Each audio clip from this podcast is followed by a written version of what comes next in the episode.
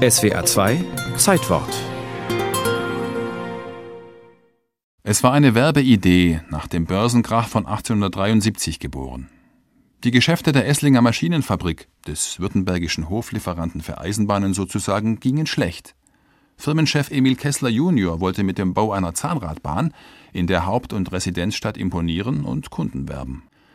Am 23. August 1884 schnaubte zum ersten Mal ein Unikum von Lok, dampfend und qualmend vom Zahnradbahnhof an der Filderstraße, die 18% Steigung nach Degerloch hinauf. Zunächst fast ohne Fahrgäste, erzählt Hans-Joachim Knupfer, Pressesprecher der Stuttgarter Straßenbahn. Der sparsame Schwabe sagt sich, naja, runter zu Fuß geht es also zu Fuß und rauf zu Fuß eigentlich ja aus, kostet ja alles Geld. Das heißt, die erste Zielgruppe waren vor allem mal Touristen, die gesagt haben, jetzt fahren wir auf die Höhe rauf, da gibt es gute Luft. Damals war Degerloch ein Luftkurort, muss man bedenken. Ja, heute ist nicht mehr so. Und aber eben dann mit der Zeit haben auch die Arbeiter gesagt, naja, jetzt in der Stadt verdienen wir besser, jetzt können wir uns auch die Fahrt mit der Bahn leisten.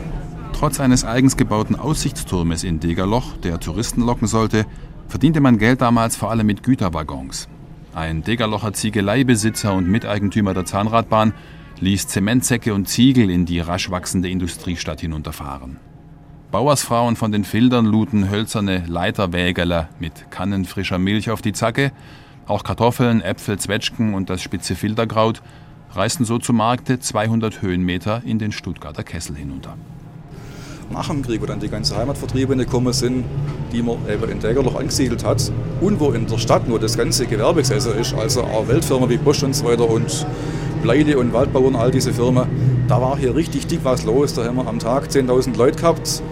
Da sind dann zum Teil fünf Züge gleichzeitig gefahren, da waren die Wagen überfüllt, da ist man außer am Trittbrett gehängt. Das war also richtiger Wahnsinn. Heute sind es ungefähr so zwischen 2.000 und 3.000 Leute. Aber es ist immer noch so, diese Bahn braucht man, sie ist unersetzlich.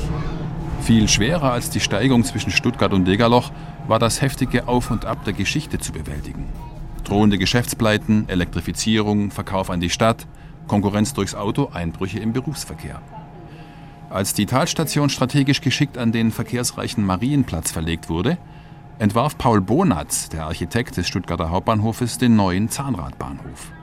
Der musste dann Ende der 60er Jahre, ein Schelm, wer Böses dabei denkt, einer Baugrube der unterirdischen Stadtbahn weichen. Sie wurde zur Hauptkonkurrentin der Zacke und hätte ihr fast den Garaus gemacht.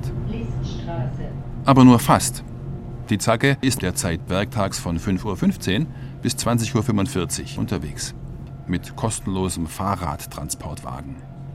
Das frühe Fahrplanende sei übrigens, so eine beliebte Stuttgarter Verschwörungstheorie, einflussreichen Villenbesitzern an der Steilstrecke geschuldet, die es abends lieber ruhiger hätten.